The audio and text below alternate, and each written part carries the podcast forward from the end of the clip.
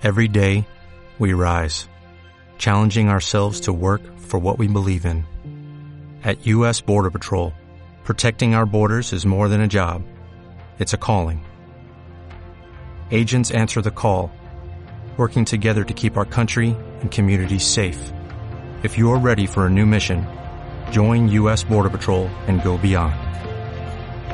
Learn more at cbp.gov/careers. Hola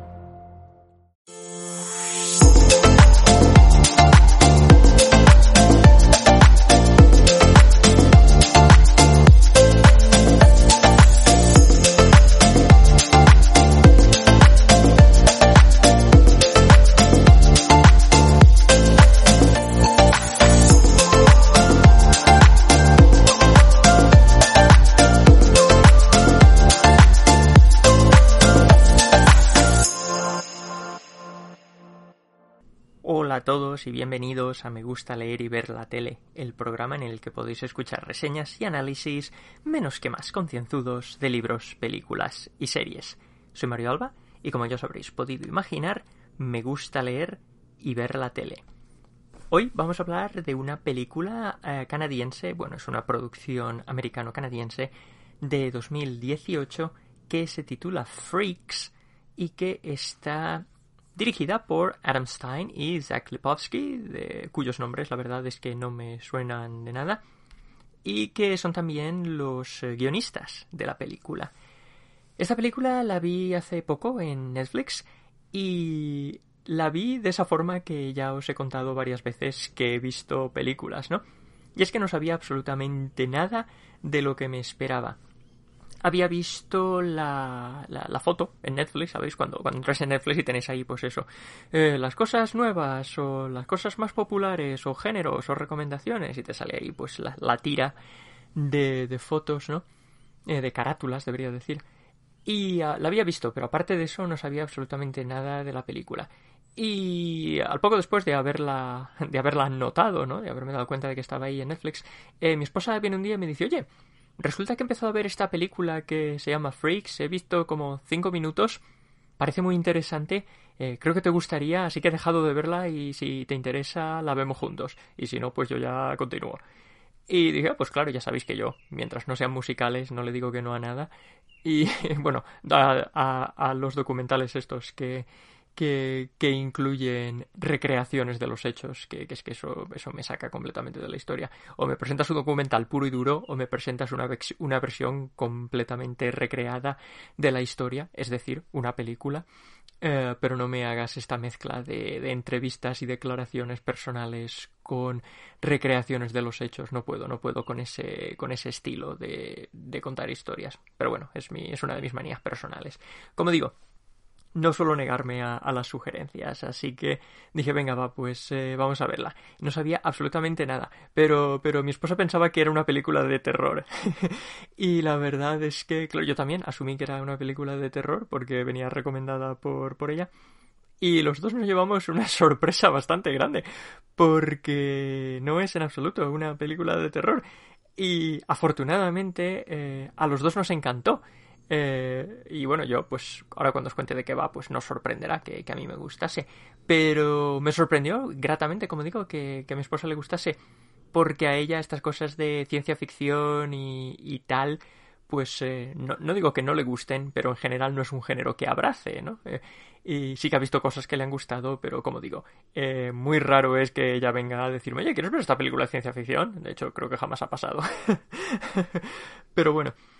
Entonces, como digo, esta película, Freaks, eh, no sabía nada de qué iba, me imaginaba que era una película de terror, total, que le damos al play, nos ponemos a verla y a los pues, pues, tres minutos de película yo ya estaba enganchado, porque empieza de forma muy misteriosa, ¿no? Tenemos en una casa, tenemos a un padre y tenemos a una hija, es su hija, el padre está interpretado por Emil Hirsch, a quien, bueno, conocemos de un millón de cosas, porque ha salido en un montón de, de, cosas. Yo lo conozco principalmente por la película de terror La autopsia de Jane Doe, de hace unos años, 2016, me dice aquí IMDb, una película de miedo que me encantó, me pareció colosal. Si no la habéis visto, os la recomiendo. No sé si se llama así en España, en inglés es The Autopsy of Jane Doe, la autopsia de, Jane Doe. Eh, y, y aunque bueno, si tuviesen que traducirlo bien, sería la autopsia de, una desconocida, porque Jane Doe es el nombre que se le da a los cadáveres eh, femeninos que no han sido identificados en, en inglés. Bueno, eh, como digo, pero ha salido muchas otras cosas, como por ejemplo Speed Racer o como por ejemplo Into the Wild y en fin, muchas otras cosas. Yo lo conocía, como digo, sobre todo de, de esta película, La autopsia de Jane Doe. Y entonces él, pues eso, como digo, tiene, tiene una hija que está interpretada por Lexi Colker, una, una niña jovencita a quien no conocía de nada, tiene siete años en la película.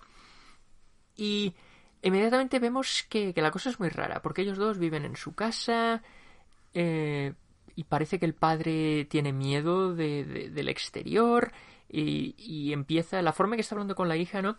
Le dice pues eso, que recuerde que no tiene que salir fuera, que tiene que quedarse siempre dentro porque hay gente fuera que, que quiere matarlos y entonces tienen que siempre estar en guardia, siempre tienen que estar a la defensiva, siempre tienen que estar pues eso, ¿no? Vigilando, muy conscientes de lo que pasa a su alrededor. Él a ella no le deja salir, no le deja que hable con nadie, ella no tiene ningún contacto con el mundo exterior y el padre solamente sale, vamos, sale cuando tiene que salir, no sale para, para buscar provisiones y luego vuelve eh, inmediatamente. Tiene miedo de que algún día él no va a volver, que le van a pegar un tiro, que, que no va a sobrevivir.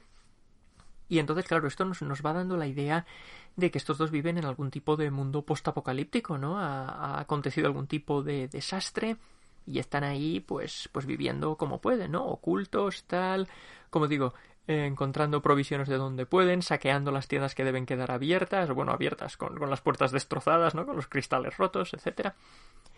Y entonces, bueno, pues empieza a darnos esta, pues eso, esta vena, ¿no? Esta, esta atmósfera de, de algo postapocalíptico.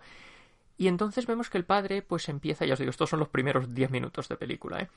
el padre empieza pues a hacerle preguntas a la niña, ¿no? Como si le estuviese haciendo un examen, ¿no? así oral. Y, y por las respuestas que le está dando la niña, que se llama Chloe, el padre se llama Henry, pero como digo, por las respuestas que le está dando Chloe, nos damos cuenta de que él la está entrenando para fingir ser otra persona, ¿no?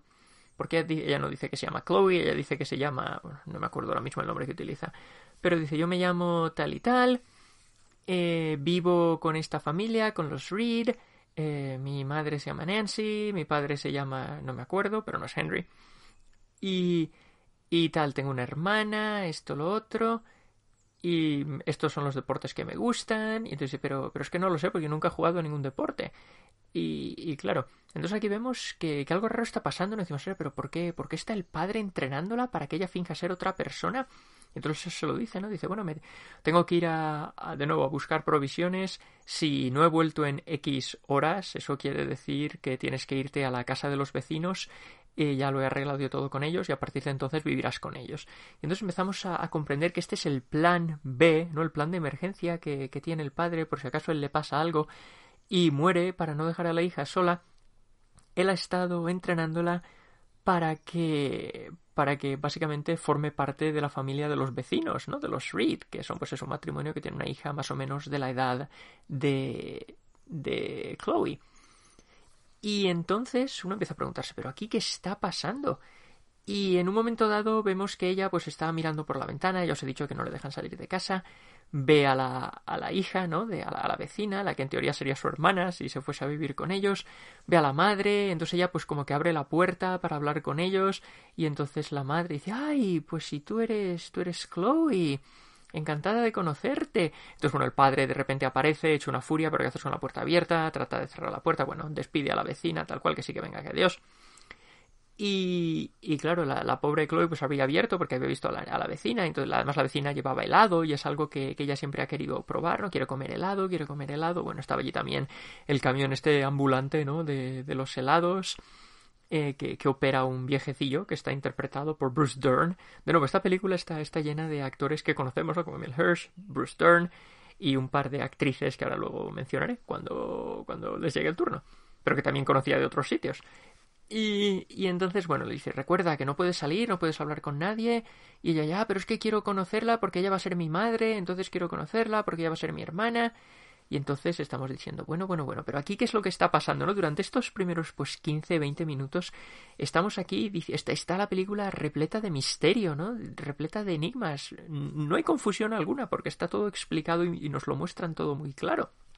Pero nos plantean muchísimas preguntas, muchísimos interrogantes que no se responden. Y entonces, claro, al no tener resolución, pues uno está intrigado, está queriendo saber qué más está pasando, qué más es lo que va a pasar, qué más es lo que va a pasar.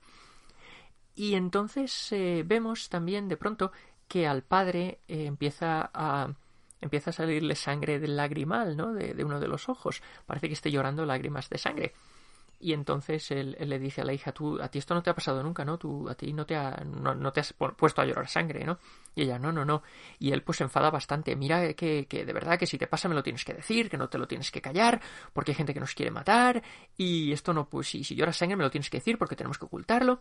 Y claro, pues, pues nosotros, los espectadores, sabiendo que la película se titula Freaks, pues estamos pensando, a ver, pues estos dos son algún tipo de freak, ¿no? Son algún tipo de monstruo, son algún tipo de, de, de, personaje, ¿no? De ser, pues, pues aberrante, ¿no? Anormal. Y digo lo de anormal porque es precisamente como vamos a descubrir que se llama al tipo de persona eh, que son eh, Henry y su hija Chloe. Se les llama anormales.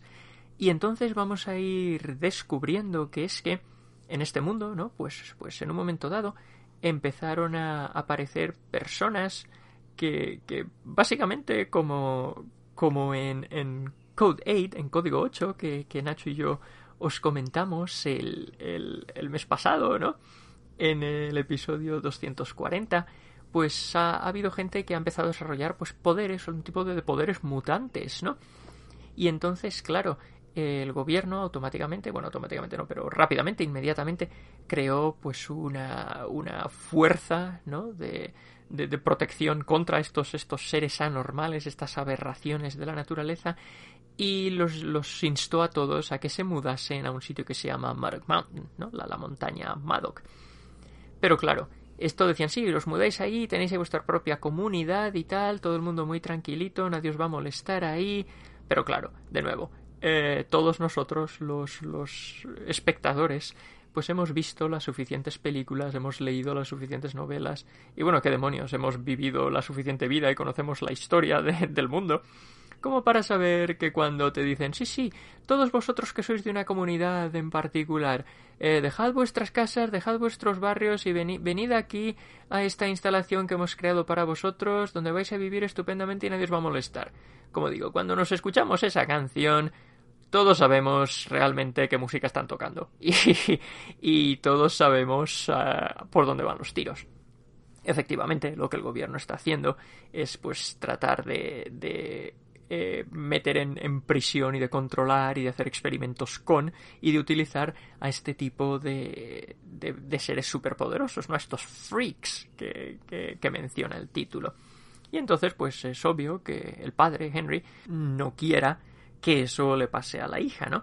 Y entonces empezamos a comprender que es por eso por lo que viven escondidos y no quiere que nadie sepa que él tiene poderes y por supuesto no quiere que nadie sepa que la niña podría tener poderes. En este momento él no lo sabe que, que ella tiene poderes porque ella nunca ha llorado sangre y vamos a descubrir que, que el llorar sangre es, es el, vamos, es la pista, es lo que te señala como un freak, ¿no? Porque la gente normal no llora sangre, pero esto sí y entonces ella pues en un momento dado va a empezar a llorar sangre pero no se lo va a decir a su padre. Y vamos a descubrir que ella tiene unos poderes eh, telepáticos no que le permiten pues eh, le, le, permiten pues, pues, bueno meterse meterse en, meterse en la cabeza de otros pero la forma en que está mostrado en la película ella pues tiene su cuarto en su casa no y entonces ella tiene un armario eh, dentro de, de, su cuarto y en este armario cuando ella abre la puerta pues puede ver personas puede ver por ejemplo a su a su hermana entre comillas no la vecina eh, cuando está en su cuarto o cuando está teniendo unas, unas amigas que han ido a su casa a pasar la noche allí y están allí pues teniendo una fiestecilla no la típica fiesta de pijamas eh, y entonces, eh, pues a través de, de, esta puerta, ¿no? Con sus poderes, pues ella no solamente puede ver esto, sino que puede, puede relacionarse con ellas, ¿no? Y de hecho la, la vecina, la niña, eh, la tiene entre ceja y ceja, porque dice, ya estás aquí otra vez molestando, siempre apareces por las noches en mi cuarto, pero ¿quién te ha dejado entrar? Déjame en paz, pero bueno.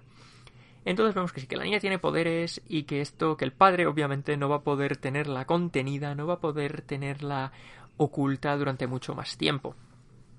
Y efectivamente, en un momento dado, eh, Chloe abre la puerta, se va al camión del helado, ¿no? Para, para comprarse un helado. Y entonces el, el, señor del, del, camión, como digo, que está interpretado por Bruce Dern, le dice, mira, ¿por qué no te, por qué no te subes aquí al camión y, te enseño todos los helados que tengo, que tengo distintos sabores y tal, y puedes escoger el que tú quieras? Y claro, de nuevo, nosotros que hemos visto muchas películas y hemos visto, hemos vivido mucha vida real, decimos, Chloe, no te subas al camión, no te subas al camión, que aquí vamos a tener una desgracia, ¿no? Pero Chloe tiene siete años y se sube al camión. Y entonces, pues el, el, el abuelete le revela, aquí voy a empezar a destripar un poco la trama, lo siento, esto pasa pues eso a los, no sé, 25 minutos o así de película, la película dura por ahí 40 minutos o algo así, creo que son. Eh, y entonces, eh, pues, eh, pues le dice, no, yo es que, yo es que soy tu abuelo, yo soy el padre de tu madre. Y ella dice, ¿cómo? ¿De mi madre de verdad? Y le enseña una foto de la madre, le cuenta algunas historias de la madre. Y entonces descubrimos que la madre pues también tenía superpoderes. Y no solo eso, sino que, que Chloe lleva toda la vida pensando, los siete años que tiene, pensando que la madre, su madre está muerta, ¿no? Ella nunca realmente llegó así a conocerla. Y, y claro, o bueno, creo que se llegó a conocerla, pero era muy pequeñita. Eh, ella, no la madre. Y entonces el padre le ha dicho que es que está muerta. Y, y el abuelo le dice, no, no, no está muerta, ¿eh? Que no está muerta. Y entonces, bueno, eh, el abuelo le dice que es que ella tiene poderes, tanto la madre como ella, y empieza básicamente, eh, empieza a presionarla para que se manifiesten sus poderes, ¿no? Entonces él se da cuenta de lo poderosa que es. Bueno, el caso es que la devuelve a su casa, y entonces el padre monta en cólera, ¿no? Porque dice, pero ¿qué ha pasado? ¿Qué has hecho? ¿Te has escapado? Tal, eh, nos estás poniendo todos en peligro, te van a matar, no sé qué. Y claro, ella le dice, oh, no, solo, no solo me he escapado y pues, no se he puesto en peligro, sino que encima he conocido a mi abuelo. Y el padre dice, pero ¿qué me estás contando? Y claro, nosotros a estas alturas no, no sabemos si fiarnos del abuelo o no, del presunto abuelo o no. Pero, pero va a resultar que sí, que sí que es su abuelo, que realmente es el padre de su madre. Y le ha dicho además que su madre no está muerta, que está, que está encerrada en, en este sitio, en las instalaciones estas que he mencionado antes, en la montaña Madoc. Y que tienen que rescatarla. Y que ella, con sus superpoderes, es clave en el plan que este hombre está tramando para rescatar a la hija, ¿no? Y entonces esto pues, pues va a llevar eh, va a llevar al padre a vamos a entrar en conflicto tanto con la hija como con el abuelo, pero al final, bueno, al final, a mediados van a decir, bueno, bien, vale, pues vamos a tener que porque claro, eh, Henry realmente el padre no ha mentido a la hija, él, él pensaba que, que, su mujer Mary eh, estaba muerta, pero ahora que el abuelo le ha dicho, no, no, de muerta nada, lo que está es que lleva años y años y años encerrada. Eh, entonces él dice, vale, pues, pues sí tienes razón, tenemos que, tenemos que liberarla. Y entonces los tres van a tener que, que unir fuerzas ¿no? y utilizar sus poderes para, para rescatar a Mary, que por cierto está interpretada por Amanda Crew, a quien yo creo que hacía siglos que no veía nada y a quien conozco de sus primeros papeles, de una aparición que tuvo en Smallville, del papel que tenía en She's the Man, la película esta de, de Amanda Bynes en la que jugaban al fútbol, salía también en John Tucker Must Die, en fin, como digo, películas de, de 2005 y de 2006, ¿no? Sale también en la tercera Destino Final. Eh, como digo, la recuerdo de, de, sus primeros días en, en, su carrera. Y entonces eh, aquí, mientras están empezando, bueno, mientras están empezando a conocerse, mientras vemos estos tira y afloja entre ellos, vamos a descubrir los poderes, ¿no? De cada uno. Vamos a descubrir que el abuelo se puede hacer invisible. Y vamos a descubrir eh, que el padre, el personaje de Emil Hirsch, tiene un poder que le ha venido muy bien para poder criar a su hija eh, en, en, bueno, en, en, de incógnito, ¿no? A, a, escondidas. Y entonces aquí vamos a ver que es que realmente él tiene un poder para, para manipular el tiempo, con lo cual lo que le ha hecho él ha sido poner una burbuja alrededor de su casa en la que el tiempo transcurría mucho más rápido que en el mundo exterior. Entonces realmente en el mundo exterior solo han pasado, creo que han sido creo que han sido dos meses o tres meses o algo así. Eh, con lo cual la madre realmente se lo lleva solo, bueno, como si no fuese bastante malo, pero se lo lleva encerrada dos o tres meses, ¿no? Eh, pero dentro de la burbuja han pasado pues, pues años y es por eso que la niña ha estado creciendo y ella piensa, bueno, ella lleva años y años y años pensando que su madre está muerta, pero realmente solo han pasado un par de meses. Y entonces eh, aquí, como digo, es cuando, cuando ya van a tener que unir fuerzas para, para tramar un plan para salvar a la madre en el que todos van a tener un papel que jugar. Y mientras estamos viendo todo esto, mientras se está expandiendo nuestro mundo, ¿no? Fuera de la casa de los protagonistas, vamos a conocer también a un agente, ¿no? Una de las líderes de esta fuerza anti-personas anormales, eh, que se llama Cecilia, Cecilia Ray, creo que es el, el, nombre, sí, Cecilia Ray, que está interpretada por Grace Park. Grace Park, por supuesto, a quien todos conocemos de series como la nueva versión de Hawaii 5.0, la nueva versión de Battlestar Galactica, bueno, nueva versión, la versión de hace, pues, pues 15 años. eh, y entonces, como digo, pues otra cara conocida, ¿no? En cuanto a la vida, dije, hombre, Grace Park está aquí. Bueno, pues eh, entonces, como digo, estos van a ser los personajes principales y ni qué decir tiene. Eh, eh, Henry, su hija Chloe y el abuelo van a entrar en conflicto directo con la gente Ray, el personaje de, de Grace Park, cuando traten de salvar a, a Mary, a la madre, el personaje de Amanda Crew. Y creo que ya os he destripado bastante de la trama, así que voy a dejar aquí la historia que nos cuentan. Pero como os digo, al no saber absolutamente nada de la película, eh, cuando me puse a verla, yo es que estaba intrigadísimo desde el principio, desde que nos presentan esto que parece que sea están encerrados, como digo, en, en el padre y la hija, pero hay algo raro, la hija se está siendo entrenada para fingir ser otra persona, parece que están en una especie de futuro postapocalíptico, encerrados, alejados, ocultos, ¿no? Para que no los pillen los malos y uno se pregunta qué está pasando, qué está pasando, qué está pasando. Según se nos van dando información poco a poco, eh, se nos van resolviendo, medio resolviendo algunas preguntas, pero planteándonos nuevos interrogantes. Y uno siempre está, como decía Kirk Mason, el, creador de Chernobyl, entre otras cosas, en su podcast semanal Script Notes, que hace con John August y que ya sabéis que escucho todas las semanas.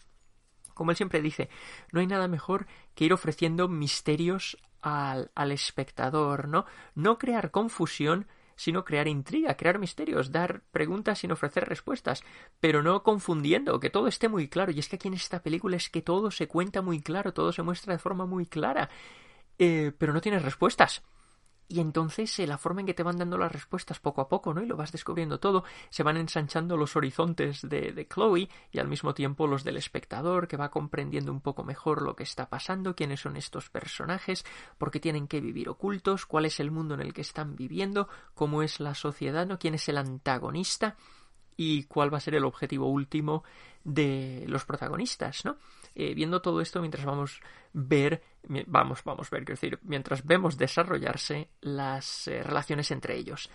Y a mí me ha encantado, me ha encantado esta película, os la recomiendo encarecidamente si no la habéis visto, si os gusta la ciencia ficción, si os gustan los, los superpoderes, esta película es fantástica. Iba a decir, obviamente, cuanto menos sepáis mejor, pero me acabo de pasar los últimos 20 minutos contándoos eh, detalles de la trama, con lo cual a estas alturas ya no creo que podáis llegar vírgenes a, la, a la película. Pero si no lo habéis visto y lo que os he contado son interesantes, echadle un vistazo, es, es estupenda, es estupenda. Las interpretaciones me han parecido todas magníficas. La niña, esta Lexi Coker, a quien, como digo, yo no conocía de nada, la única así del reparto, ¿no? De los, de los protagonistas, a quien yo no conocía de nada.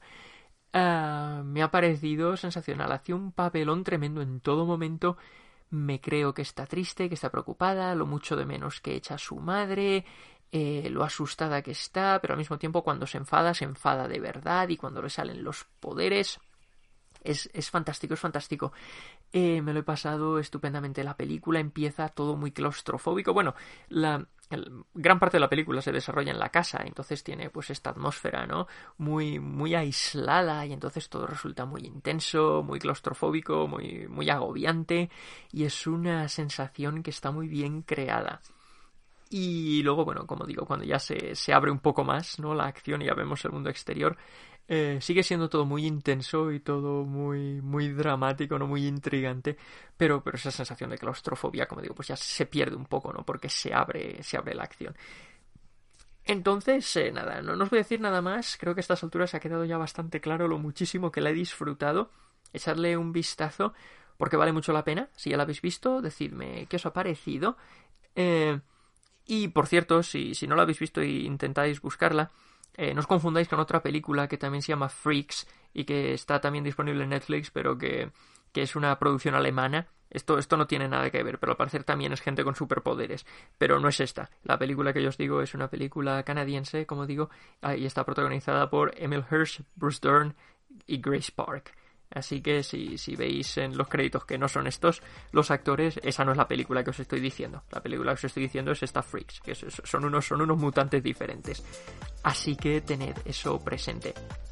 Nada, vamos a terminar aquí y en un momento seguimos hablando.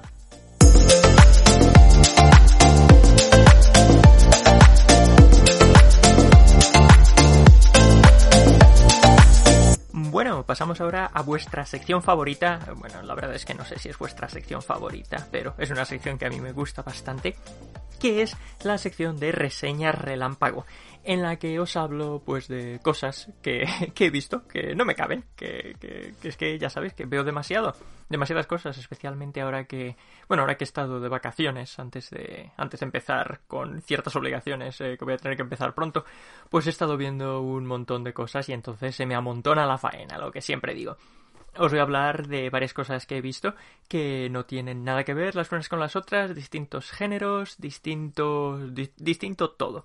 Pero bueno, espero que encontréis algo que os suene interesante. Y vamos a empezar con una película muy reciente que se estrenó en HBO y que se titula Bad Education, que sería pues mala educación, y que he visto por aquí en internet que tiene también un título en español que es La estafa, y es una película que, bueno, se rodó el, año pasado, pero se estrenó este año hace, hace unas semanas, hace, pues, no sé, como un mes o así, cuatro, cinco semanas, seis semanas, algo así. Y había oído hablar de esta película en un par de podcasts, eh, la habían mencionado en Script Notes, el, podcast que escucho, sabéis, semanalmente, que hacen Craig Mason y, John August, tuvieron al guionista y estuvo hablando un poco de esta historia, cómo él había escrito, estaba basada o está basada en una historia real que tuvo lugar a principios de, los años, creo es de, de, los años 2000, no sé si dijeron 2000, bueno, principios a mediados, 2006, 2007, creo que es algo así. Y después también estuvieron comentándola en Slash Filmcast, que programa de cine semanal que también sabéis que escucho. Y sonaba muy bien, sonaba muy bien. Estaba protagonizada por Hugh Jackman, estaba protagonizada por, bueno, coprotagonizada por Alison Janney, salía también Ray Romano. Y vamos, todo el mundo estaba diciendo que estaba muy bien, estaba muy bien. Y dije, pues nada, habrá que echarle un vistazo, ¿no?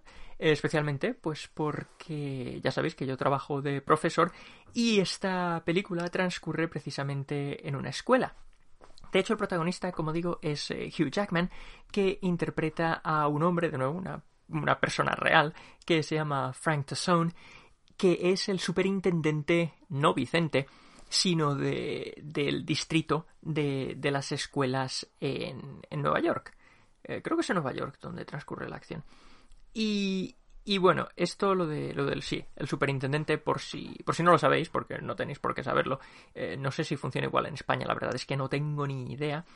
Pero aquí las escuelas públicas, pues obviamente, ¿no? cada estado está dividido en distintos condados y los condados están divididos en, distritos. Bueno, la verdad es que no sé si los distritos eh, ocupan más de un solo condado o no, pero bueno. El caso es que varios distritos ¿no? en cada estado, independientemente de si son más grandes o más pequeños que, los condados. Y entonces, eh, pues eh, las escuelas públicas que, que están situadas en, en, este distrito, pues están a cargo de, de, una persona, ¿no? Que es el superintendente. Y entonces el superintendente de esta película, Frank Tasson, como digo, es el que, el que supervisa, el que lleva, el que dirige el distrito escolar de Roslyn en Nueva York. Y entonces, pues, eh, pues él es un tipo que es muy querido, es muy carismático. Él era antes profesor de inglés, pero dejó, dejó la clase, ¿no? Detrás para, para ser, pues, promocionado y para ser, se dice promocionado, ¿no? Para ser, eh, para ser, ¿cómo se dice esto? Ascendido, ascendido para... estoy hablando en inglés promocionado. No, para ser ascendido y entonces se convirtió, pues eso, en, el superintendente, ¿no? del distrito. Ha tenido mucho éxito, él mismo lo dice, que antes de que él llegase al puesto de superintendente, las escuelas del distrito, en especial eh, la que, en la que él trabaja, donde él tiene la oficina en Roslyn, pues estaba la número, no sé si era 10 o 15 del, del estado, y ahora, está en la, ahora es la número 5, y entonces pues eso, ¿no? Pues todo el prestigio, la mejora en la educación, los profesores más eh, cualificados que logra, que logra atraer a su distrito. Todo esto, pues, pues hace, como digo, que la enseñanza en su distrito mejore, en su escuela mejore, y que entonces los, los, estudiantes, pues al sacar mejores notas, reciben más becas para ir a la universidad, universidades de mayor prestigio quieren admitirlos o les ofrecen ayuda, ayuda escolar, ayuda financiera para que, para que vayan a la universidad. Esto, bueno, esto funciona un poco diferente en Estados Unidos y en España y podría extenderme durante horas hablando de, las diferencias de los sistemas y de lo terrible que es aquí. Eh, pero, pero no voy a hacerlo. Entonces, como digo, lo que, lo que hay que saber de, La información que hay que saber es que eso, que, gracias a su trabajo como superintendente ha logrado que, que, la escuela gane prestigio y que sus estudiantes, sus alumnos, cuando, cuando se gradúan, cuando terminan el instituto, pues vayan a universidades de, mayor prestigio. Entonces todo esto pues hace que, de nuevo, que, el, prestigio de la misma escuela, del, distrito escolar, ¿no? Pues aumente y esto atrae a más familias que quieren vivir en este distrito porque claro los, los padres cuando mandan a los eh, a los hijos a las escuelas públicas pues no pueden escoger la escuela pública que quieren no la tienen los mandan a la escuela pública eh, del distrito en el que ellos viven las escuelas privadas son otra cosa diferente, por supuesto. Si tú pagas, puedes mandar a tu hijo a donde quieras. Pero con las escuelas públicas, pues, pues eso. Eh, lo tienen que mandar a la escuela que toca. Entonces, claro, cuanto más prestigio tiene esta escuela, pues eh, a más familias atrae que quieren mudarse a este distrito, ¿no? Para vivir aquí en la zona, para poder mandar a sus hijos a estas escuelas, para que puedan ir a universidades de prestigio, para que puedan tener un mejor futuro el día de mañana. Entonces, claro, cuantas más familias eh, pues pudientes se, se, mudan a este distrito para poder mandar a sus hijos a la escuela, pues el, distrito, ¿no? lo que es la, zona, el área, pues va subiendo de prestigio, van subiendo también los precios, entonces cuanto más suben los precios y más se, se valora la propiedad, ¿no? La, la, propiedad inmobiliaria, las casas, eh, las tierras, este tipo de cosas, pues obviamente cuanto más sube el valor, como digo, y más valiosos resultan, más impuestos pagan, pero claro, al pagar más impuestos, esos impuestos se, parte de los impuestos se destinan precisamente al sistema escolar, con lo cual las, las escuelas de este distrito pues van eh, se les va dando, se les va adjudicando más dinero, con lo cual pueden tener más profesores, más más instalaciones, más programas, eh, lo que va a ayudar a que, los hijos tengan una mejor educación, lo que va a ayudar a que eh, ingresen o sean aceptados, sean admitidos en universidades de mayor prestigio, con lo cual, como veis, es un círculo, ¿no? Entonces todo mundo sale ganando, todo el mundo sale ganando y todo va a viento en popa.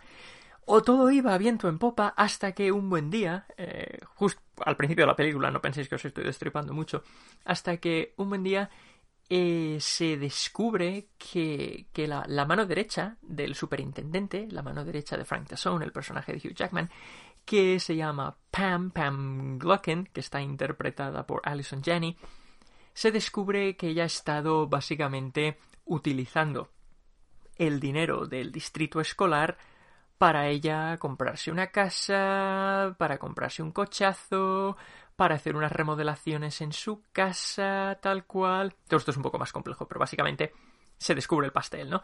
Y se descubre que lo ha estado haciendo durante años, ¿no?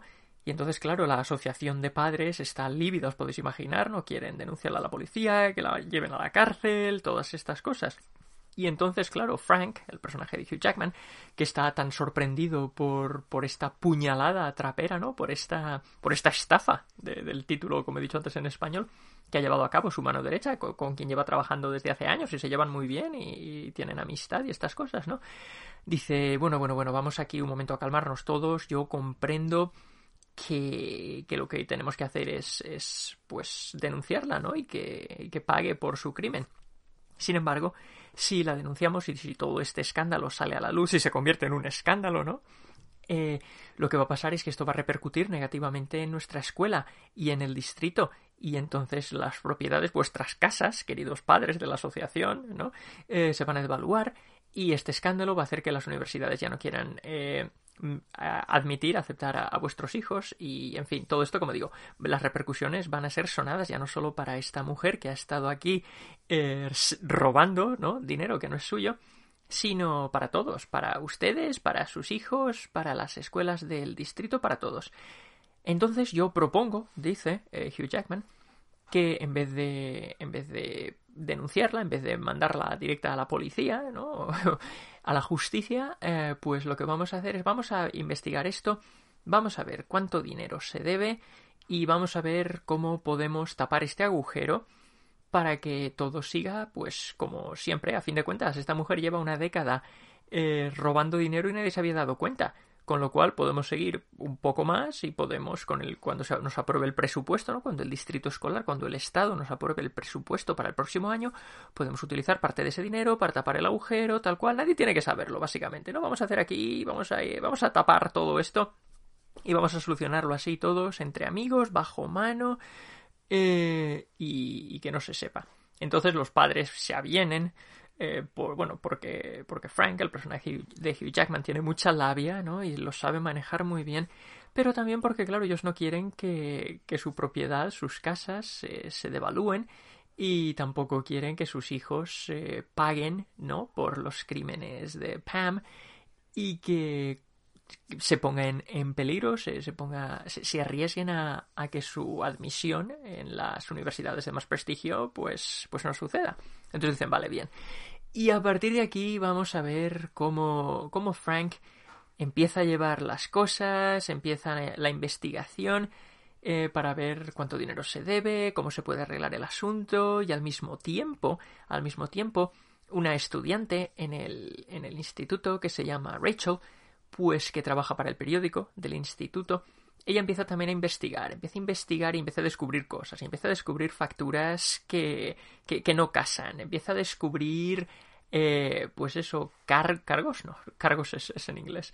Eh, empieza a descubrir, como digo, pues, pues facturas y, distintos tipos de trabajos y distintas eh, facturas de compra, de servicios prestados, tal cual, que parece, parece que no son muy, muy correctas, ¿no? Y vamos, empieza a investigar, empieza a investigar, empieza a tirar del hilo, empieza a tirar del hilo. Y empieza a destapar una trama de, corrupción, una red de abusos, de estafas, de robos que, no voy a destripar porque tenéis que ver la película. Pero, pero vamos, que esto lleva al, al escándalo, ¿no? Que, que, como digo, esto está basado en una historia real y de hecho en la historia real, cuando lo que pasó hace, pues eso, unos 10 o 15 años, eh, fue precisamente lo descubrió todo eh, una, el, personaje de Rachel, ¿no? los alumnos que estaban trabajando en el periódico del instituto. Y claro, esto eh, tuvo lugar a lo largo de varios años en la vida real, pero en la película se condensa la línea temporal para que todo suceda más rápido, ¿no? Para que todo resulte más dramático, ¿no? Para que haya más energía, para que haya más, más dinamismo. Y, y vamos, de principio a fin, de principio a fin, ah, yo me pasé la película con la boca abierta, por varias razones. Una, porque es interesantísimo eh, ver todo lo que pasó, ver la corrupción, ver toda esta trama. Dos, por ver cómo se va destapando poco a poco, por ver las investigaciones progresar. Eh, tres, como ya he dicho, pues porque yo soy profesor y entonces, eh, pues supongo que me interesa esto, ¿no? Me interesa ver esto.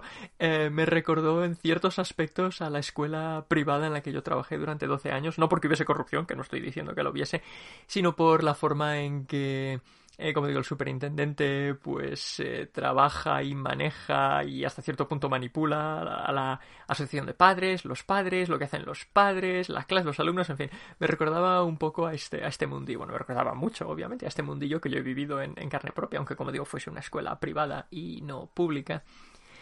Y entonces me, me pillaba de cerca. Yo nunca me he visto envuelto en, este en un escándalo así, ni las escuelas en las que yo he trabajado se han visto envueltas en un escándalo así pero, pero podía muy bien imaginar cómo podría haber sucedido, ¿no? Bueno, de hecho se explica cómo sucede, ¿no? Como, como Pam Glucken, el personaje de Alison Janney, empieza a utilizar la tarjeta, como digo, que es una tarjeta que solo se puede utilizar para hacer compras eh, para la escuela, porque es una, es una tarjeta de crédito que te da el, el Estado, ¿no? Que, te da, que, que le dan al distrito. Y esto es, son las mismas tarjetas que nosotros utilizamos en la universidad aquí, donde trabajo yo.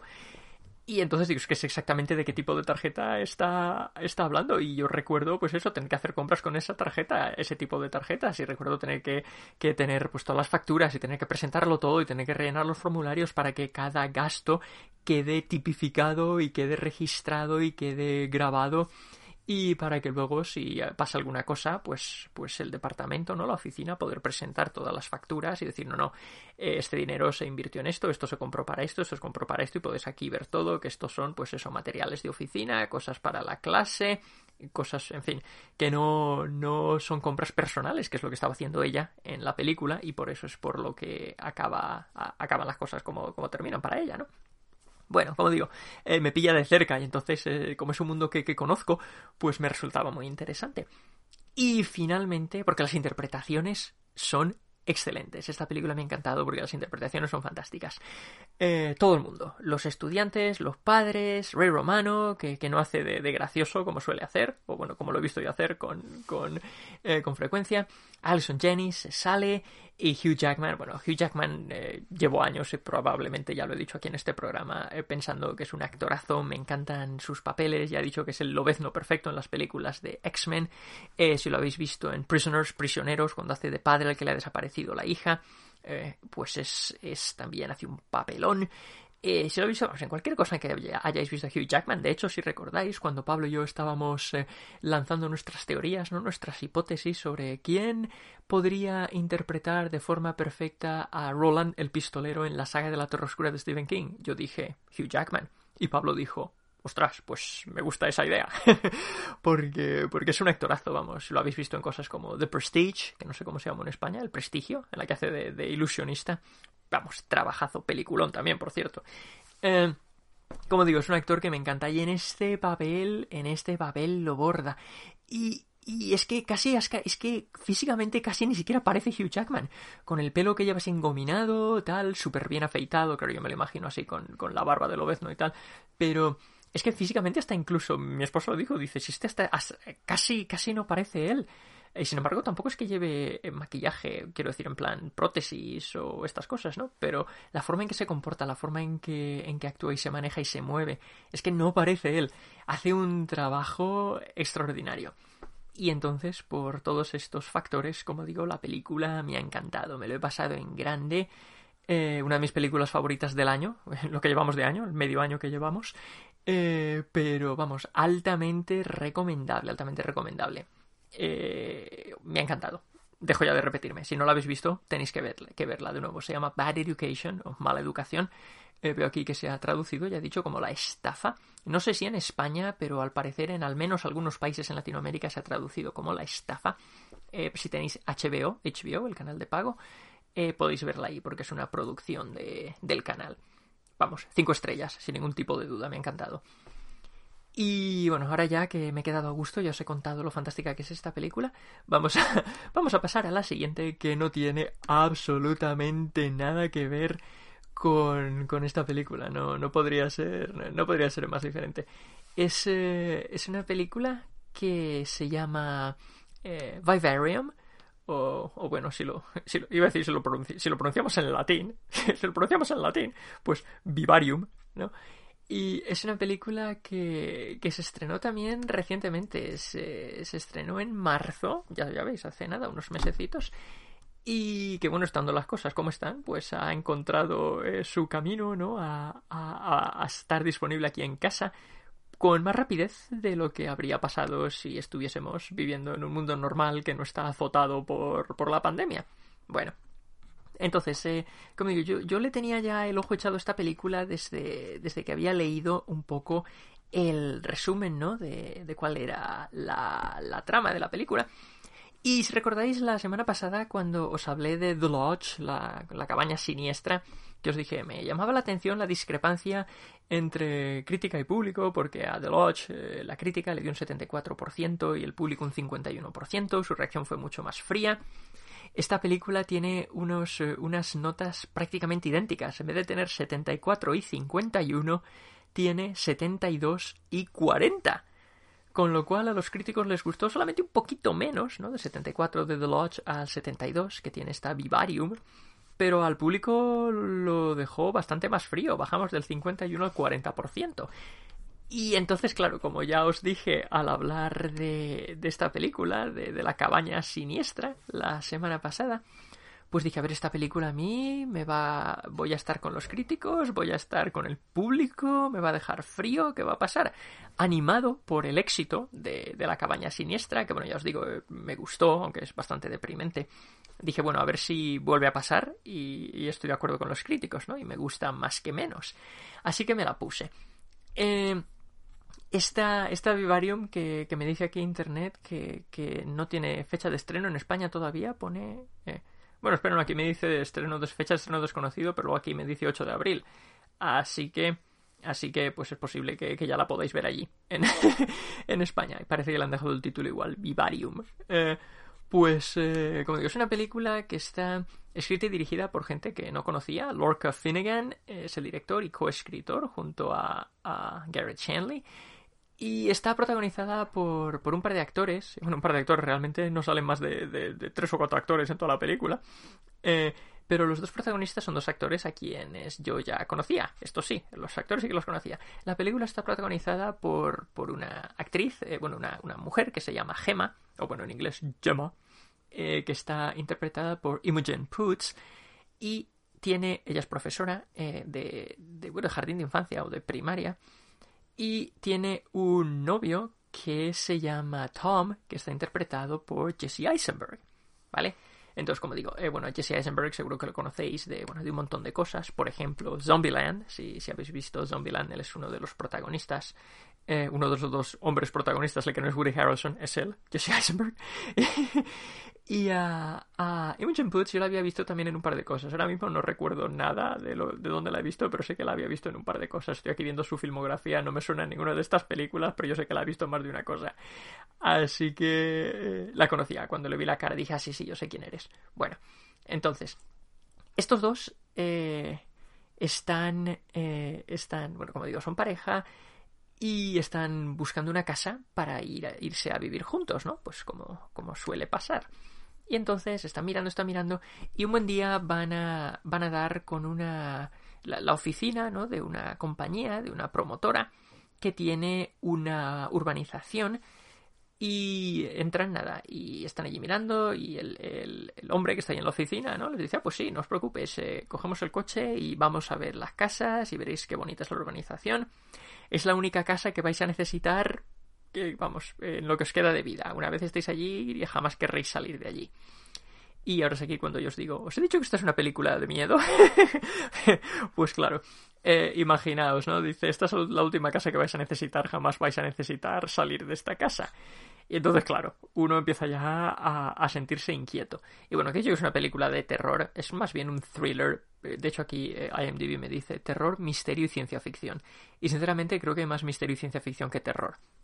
El terror es más psicológico, ¿no? No es terror de sangre y tripas o de monstruos, no. Ese es un terror más bien psicológico. Así que, Nacho, si estás escuchando este programa, puedes verla que no te va a dar mucho miedo. Espero. y entonces, eh, como digo, pues nada, el, tipo de la oficina, que tiene una cara muy rara y se actúa de forma un poco extraña, eh, parece medio robótico pues nada, los lleva a la urbanización. En cuanto llegan a la urbanización, eh, Gemma y, Tomás, Gemma y Tom, lo primero que, de que se percatan es que todas estas casas son iguales, ¿no? Son todas verdes, un color muy extraño, tienen todas la misma estructura, están todas, vamos, han utilizado los mismos planos para construir todas las casas de la urbanización, son todas iguales. Y es una urbanización inmensa, ¿no? Pues nada, van por aquí, giran por esta calle, se meten por esta otra calle, tal cual, hasta que llegan al número 9, que es la casa que van a ver ellos. Y entonces nada, como digo, eh, salen del coche, el, el, hombre este, el representante ¿no? de la promotora, les, eh, les abre la puerta, les va enseñando la casa, aquí está el comedor, aquí está la salita, en fin, tal cual, lo típico, ¿no? Y entonces eh, están así mirando, salen al jardín, ah, pues sí, tal, mira aquí el jardín, qué bonito y tal. Y entonces cuando se dan la vuelta, el, el tipo ha desaparecido. Y dicen, uy, ¿dónde se ha metido? Se habrá vuelto a meter en la casa. Total, que, entran en casa, lo llaman, oye, oye, no aparece, no está por ningún Le dice, bueno, vale. Y dicen, bueno, de todas formas, esta, esta casa no nos gusta mucho tampoco, esta urbanización nos da un poco así de mal rollo, así que como no nos vamos a, no nos la vamos a quedar, pues mira, si el tío está desaparecido, eh, pues no, no nos vemos en el aprieto, ¿no? De tener que decir, es que no nos gusta. Total, nos metemos en el coche y nos vamos. Total, que se meten en el coche, arrancan eh, y van, van para salir de la urbanización y cuando se dan cuenta han, han vuelto al número 9, ¿no? Están enfrente de, de la casa que habían estado viendo. Y claro, eh, Tom, como, como hombre que es, dice, ah, es que no, no sabes conducir, déjame que me ponga yo al volante, que, que, que te, has, te, has, metido por la calle que no tenías que meterte y eh, así no es plan. Y Gemma le dice, ¿pero tú qué dices, imbécil? yo, claro que, sé conducir y, he estado, he, venido, o sea, nos hemos ido por donde hemos venido. Teníamos que girar primero a la derecha, luego a la izquierda, luego a la izquierda y luego salir en el recto. Y eso es lo que hemos hecho para entrar y es lo que yo he hecho para salir. Y Tom pierde la paciencia y dice que no me coma la cabeza, que me dejes conducir, total, que, que, que Gemma, que, no quiere discutir, dice, bueno, pues sale, listo, machote, te pones tú al volante y nos llevas fuera de la urbanización. El machote se pone al volante, arranca el coche y cuando se dan cuenta han vuelto al número 9. Y entonces ahí, claro, y al machote dice, ostras, eh, pues, pues resulta que no eras tú, que, lo habías hecho mal. Eh, es que aquí está pasando algo raro, ¿no? Claro, el público, los que estamos, los espectadores que estamos viendo la película, sabemos que está pasando algo raro. Eh, pero entonces ellos empiezan a darse cuenta y dicen, bueno, bueno, pues tendremos que salir, vamos a ir tomando distintas calles, distintos giros, ¿no? distintas intersecciones, iremos probando hasta que salgamos. Total, que se pasan horas y horas y horas conduciendo, vemos como el, como el día, ¿no? Como va anocheciendo, y siempre acaban regresando al número 9, siempre acaban regresando al número 9. Es imposible encontrar el camino de salida de la urbanización. Y entonces eh, dicen, pues, pues nada, vamos a, vamos a, vamos a ir en línea recta. Dejamos el coche, ¿no? Vamos a ir en línea recta. Empezamos por aquí y, empiezan a, a andar en línea recta. Y cuando llegan a una valla de una casa, la saltan y cruzan el jardín y vuelven a saltar la valla y siguen cruzando. Entonces no van en línea recta sin desviarse nunca, independientemente de, de lo que se encuentren en el camino. Si es la calle, si es la acera, si es el jardín, si es una valla, como digo, en línea recta, recta, recta, recta, recta, recta, recta. Y cuando acaban de saltar la última valla, Dicen, es por fin en esta casa hay luz, vamos a llegar, hay luz en la ventana, vamos a tocar a la puerta. Y es el número 9. se han pasado todo el día caminando y no han podido salir. Entonces, bueno, acaban pasando allí la noche y al día siguiente, pues cuando se despiertan, eh, reciben una caja misteriosa, ¿no? Y entonces en esta caja misteriosa eh, la abren y hay un bebé y, dicen, ostras, pero qué demonios está pasando aquí. Y el bebé viene con, con, una, con, una frase ¿no? de, instrucciones, un librito de instrucciones eh, que consiste en una frase. Y la frase dice, criadlo y podréis salir. Y entonces, claro, aquí decimos, ostras, criadlo y podréis salir. Van a tener que pasarse aquí años encerrados mientras crían al niño este hasta que, que la fuerza esta sobrenatural que está operando aquí en este lugar los deje salir de esta prisión en la que los han metido. Y afortunadamente para ellos, el niño crece a un ritmo que es completamente sobrenatural, como digo, el, el, niño va, va, creciendo a pasos agigantados y en cuestión de semanas, pues, pues parece que tenga nueve años, ¿no? Eso por un lado. Y eso, por si no fuese bastante raro, el niño, el niño es que es tan raro como el, como el tipo que les estuvo enseñando la casa. O sea, parece medio robótico, eh, hace las cosas muy raras, eh, pega unos gritos y unos berridos que, que déjatelo oír, y hace. se comporta de forma muy extraña, se comporta de forma muy extraña. Y entonces, claro, esto hace que cada vez más Tom y, Gemma pues discutan, la tensión, el estrés, no saben qué hacer, están atrapados. Eh, Tom empieza a cavar un hoyo para tratar de escapar de la organización pues, pues en vertical. Eh, no sabe qué hacer con el niño porque la está volviendo loca. Y a partir de aquí, por si las cosas no están ya bastante raras, las cosas se van poniendo más y más raras, más y más extrañas hasta que llegamos al desenlace de la película, ¿no? Eh, eh, la película dura una hora y 37 minutos, me dice aquí IMDb. Y sinceramente yo la disfruté un montón. Yo la disfruté un montón. Para mí, a mi esposa también le gustó bastante. Eh, y, se, lo dije, digo, esto es como si fuese un episodio de, de Twilight Zone, ¿no? Como dije, siempre me, olvido de cómo se llama esta serie en español, ¿eh? Los límites de la realidad, o más allá de la realidad, algo así, bueno, de Twilight Zone. Es un episodio, es un episodio de Twilight Zone, pero en, en largometraje. Entonces, sinceramente, o sea, comprendo por qué a, los... Eh, a los críticos les gustó, porque me pareció bastante original y me pareció muy bien llevada. las actuaciones tanto de, de Imogen Poots como de Jesse Eisenberg me parecieron estupendas. Eh, y, como digo, me pareció intrigante. Yo estuve metido en la historia de principio a fin, eh, preguntándome cómo iban a salir de este atolladero en el que se encontraban metidos. Y, y bueno, supongo que hasta cierto punto puedo comprender también ¿no? que, que el público reaccionase de esta forma tan fría con el 40%, porque es que es una película rara. Es una película rara, pero no sé si es que no les gustó porque pensaron que era repetitiva, o porque pensaron que era lenta, o porque porque no sabían a, dónde iban, que eso puede ser, ¿no? Si, si leemos aquí, si leemos aquí el, resumen de la película que nos pone IMDb, ¿no? Dice una joven pareja está buscando el hogar perfecto y se encuentran atrapados en un, en un vecindario que parece un laberinto. Y entonces no sé qué es lo que se esperaban, si a lo mejor se esperaban eh, pues no sé, algo que no fuese este misterio sobrenatural en el que, sinceramente, y sin destripar nada, eh, no todo se explica como digo, es un episodio de, más allá de la realidad, o los límites de la realidad. Es un, es un universo en el que pasan cosas sobrenaturales, pasan cosas raras, y no hay que encontrar una explicación de si, bueno, es que esto estaba pasando porque el eclipse solar alteró la polaridad de no sé qué. Digo esto porque, porque el, mes que viene os hablaré de una serie en la que pasa algo similar. Eh, pero, como digo, es, es un episodio de, de, Twilight Zone. Entonces pasan cosas raras porque es una serie de, de cosas raras que pasan, ¿no? De, de, historias sobrenaturales. Como historias de la cripta, pasan cosas raras y ya está. Entonces, eh, como digo, no sé si es porque, porque no se explica eh, por qué pasan estas cosas raras, simplemente pasan y punto, y tú lo aceptas porque estás viendo un episodio de Twilight Zone. Pero comprendo, ¿no? Que, que, hubiese gente que dijese, no, pues yo no estoy satisfecha porque quiero que me expliquen por qué estaba pasando esto. Tiene sentido, tiene sentido. Pero yo, ya os digo, en cuanto me percaté, en cosa de, pues eso, 20-25 minutos, eh, en cuanto me percaté de que estaba viendo un episodio de Twilight Zone, pero en, de hora y media, dije, bueno, yo ya sé a qué atenerme, ¿no? Sé que, que, aquí van a pasar cosas raras, que va a haber fenómenos paranormales, ¿no? Fuerzas sobrenaturales que están aquí afectando a los eh, personajes. Y, y, bueno, no, no, ah, lo acepto, lo acepto y me gusta, ¿no? Y yo me lo pasé en grande, me lo pasé en grande. Eh, no voy a decir que es un peliculón, pero, pero me pareció súper interesante, súper bien llevada, eh, misteriosa y yo no podía nunca adivinar qué es lo que iba a pasar. Entonces, eh, vamos, yo os la recomiendo sin ningún tipo de duda. Eh, como digo, tanto esta como The Lodge, la semana pasada, de la cabaña siniestra, eh, me han sorprendido gratamente. Y, son similares hasta cierto punto, tanto por la reacción de crítica como de público, como por otros elementos que, que no voy a, a destripar aquí.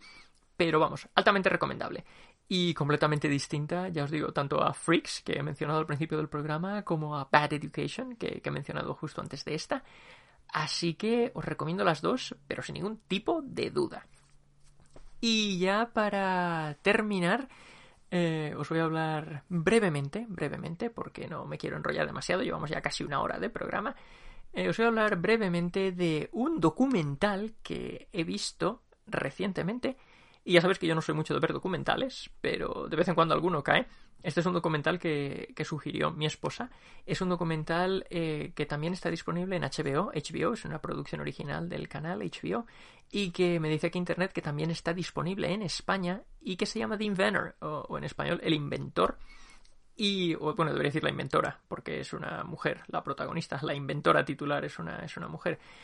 Y esto, al igual que, al igual que Bad Education, está también basado, bueno, es un documental, obviamente, está basado en una historia real, estúpido soy a veces, eh, y cuenta, eh, cuenta eh, varios años de la vida de Elizabeth Holmes, que es la inventora, como digo, titular, que es una mujer que, que allá por a, mediados de, de, la década de los 2000, ¿no? mediados finales de la década de los 2000, creó una compañía que se llamaba Theranos, que era una compañía, bueno, es en, en, California, en Silicon Valley, ya sabéis dónde están todas estas compañías innovativas, innovadoras, ¿no? Que, que se fundan y se, se crean para hacer pues cosas nuevas, ¿no? Para hacer pues innovaciones tecnológicas. Y entonces esta mujer, que, bueno, que, tenía, tenía veintipocos años, creo que empezó con 19 años, y entonces eh, pues era famosa por ser la, la billonaria eh, más joven de la historia. Eh, y no por ser heredera, sino por haberse ganado ella la fortuna. En un momento dado se dice que su, su compañía Theranos está valorada en 9 billones de, de dólares. Y, y, entonces nos cuenta cómo esta compañía pasó de estar valorada en 9 billones de dólares a tener un valor de 0 dólares debido a lo que estaban haciendo, o debería decir a lo que no estaban haciendo. y este, lo que estaban haciendo o no estaban haciendo, el, objetivo ¿no? de, Elizabeth Holmes era un objetivo muy loable y era crear una máquina de análisis clínico que ellos llaman Edison, ¿no? en honor a, Thomas Edison, el inventor. Una máquina que, fuese pequeñita, es, vamos, es, pues tiene el tamaño de un microondas, básicamente, que, la gente podría tener en casa y que podría hacerte análisis de sangre, ¿no? Simplemente con una cantidad minúscula de sangre, nada de aquí sacarte tubos y tubos, ¿no? Sino con una, te, te pinchan en el dedito, te sacan nada, cuatro gotas de sangre y toda la maquinaria que viene dentro de, este, de esta máquina, de este Edison, pues te puede analizar la sangre y te puede hacer un montón de, de análisis distintos, vamos, desde hepatitis hasta hasta otros tipos de análisis que se hacen cuando te haces un análisis de sangre, no sé, anemia, lo que sea. Había como, planeaban hacer como, no sé si eran 200 tipos de análisis diferentes. Y entonces, claro, con lo cara que está la sanidad aquí en Estados Unidos, ¿no? Y el nefasto sistema sanitario que tenemos, eh, pues esto era una idea estupenda, ¿no? Poder tener tu maquinita en casa tranquilamente, que nada, una vez al mes te, pinchas y te, te, hace el análisis ahí en casa y te da los, los resultados en una hora y no tienes que gastarte la pasta, no tienes que ir a esperar, no tienes que hacer nada de nada. Y entonces así puedes tú también pues ir teniendo tu propio historial médico, ¿no? Tu historial clínico en casa tranquilamente. Y en el momento en que se detecta algo malo, pues, pues lo sabes inmediatamente. Si te estás analizando una vez al mes, ¿no? Pues no es como si vas a hacerte los chequeos una vez al año, o si eres como yo, no te los haces una vez al año porque eres, eres un irresponsable. Y entonces, como digo, era una, una, idea excelente. Y entonces ella funda esta compañía, Theranos, y, y empiezan a trabajar en esto. Y entonces van, van pues, pues consiguiendo inversores por aquí y por allá. Ella empieza a codearse con, vamos, con políticos famosísimos, como por ejemplo Joe Biden, como por ejemplo Barack Obama, y con un montón de inversores también conocidos, muy famosos, que han invertido en otros negocios multibillonarios, etcétera, etcétera y vamos a ver cómo todo va deteriorándose por una serie de razones que no quiero destripar, aunque bueno, como digo, es una historia real, no tenéis más que buscar en internet información sobre Elizabeth Holmes y descubriréis qué es lo que estaba pasando y qué es lo que pasó y lo que, cómo terminaron las cosas, ¿no? En última instancia. Pero, pero sí, yo que no conocía la historia, mi esposa sí que la conocía. De hecho, creo que ella ya había visto el documental una vez y me dijo, no, es que quiero volver a verlo. Si te interesa, lo vemos juntos. Y lo estuvimos viendo. Eh, son dos horas de documental que yo me las pasé pegado a la pantalla, porque estaba diciendo, pero ¿cómo esta tía puede hacer esto que está haciendo? Y cómo estos que están a su alrededor pueden creérselo. O sea, es, es, es tremendo, es tremendo, es tremendo. Y es incluso más tremendo al saber, como digo, que, está basado en una historia, en, un hecho real. De hecho, la misma Elizabeth Holmes, o que aquí no hay dramatizaciones, la misma Elizabeth Holmes aparece en, en, entrevistas, aparece aquí en el, en el rodaje, en distintas escenas, hablando, se le ve también en, pues eso, en presentaciones que ella hizo, en charlas que dio, etcétera, etcétera. Y vamos, la cantidad de material que tienen en este documental es eh, increíble. Y, y, el retrato que, nos pintan es, es, estremecedor. Entonces, eh, si os interesa, si, os interesa el tema, si lo que os he contado os eh, suena interesante, como digo, me dice aquí Internet que está disponible en España en el canal de HBO, The Inventor, The Inventor, el inventor o la inventora, debería decir. Y, y madre mía, madre mía, fascinante, fascinante. Así que nada, vamos a, vamos a terminar aquí. Ya os digo, os he hecho cuatro, cuatro recomendaciones de, de lo más variadas. Espero que si le dais una oportunidad a cualquiera de las cosas que hemos, eh, que hemos mencionado hoy en el programa os gusten. Ya sabéis que siempre estoy encantado de que me mandéis vuestras impresiones al respecto. Y nada, vamos a, vamos a terminar aquí el programa aunque, como siempre hago, pues dejar que os recuerde lo que nos espera la semana que viene. El próximo lunes os voy a hablar del segundo libro de la serie de fantasía de Ambra Theris, esta ladrona que vive en Lucernis, de la que ya os hablé eh, hace un par de meses. Voy a hablar del segundo libro que se titula La ladrona que le escupió a la suerte en el ojo. esta, esta serie tiene unos títulos interesantes. y después en el rincón del cómic vamos a hablar de Fairy Quest, la serie de fantasía de Humberto Ramos, que, que viene recopilada en dos volúmenes, que, que, podéis leer si tenéis, si estáis suscritos a Comixology. Están ambos disponibles ahí gratis, bueno, gratis como parte de la suscripción, podéis leerlos si no los habéis leído, y entonces estaréis listos para, para escuchar el episodio el próximo lunes. Y después, el próximo jueves, vamos a hablar de otra película, otro thriller intenso que se llama Ma, que en España se tituló El sótano de Ma, creo que dije la semana pasada. y después tendremos también alguna que otra reseña relámpago, porque es que no os podéis, no de verdad no os podéis imaginar la cantidad de cosas que he estado viendo últimamente, se me, se me amontona el material. Así que nada, eso es lo que os espera la semana que viene. Espero que os suene interesante y que queráis venir a pasar el rato con nosotros. Yo me despido ya no sin antes recordaros que podéis dejar vuestros comentarios en iVoox o podéis mandarlos por correo electrónico a me. Si lo mandáis por correo, podéis hacerlo por escrito o grabando vuestra voz para que el resto de oyentes lo escuchen en el próximo episodio. También podéis encontrarnos en Apple Podcasts, en nuestra página de Facebook, Me Gusta Leer y Ver la Tele, y en Twitter con las cuentas Me Gusta Leer 78 o Mario Alba 78. Y si tenéis curiosidad por ver mis otros proyectos creativos, os invito a visitar mi página web marioalbacreative.com. Por último, si os ha gustado el programa, os agradecería un montón que le dierais al like o al me gusta y que nos dejéis una reseña en Apple Podcasts y que volváis para escuchar el siguiente. Recordad que tenemos nuevos episodios todos los lunes y jueves. Los lunes sobre lecturas y los jueves sobre películas y series. Y esto es todo por hoy. Espero que mis divagaciones os hayan hecho más llevadero, lo que sea que estuvierais haciendo durante el rato que hemos pasado juntos, y que volváis en unos días para escuchar el siguiente episodio. Hasta entonces, leed todo lo que podáis y poneos algo interesante que ver cuando os hayáis quedado sin párrafos que devorar.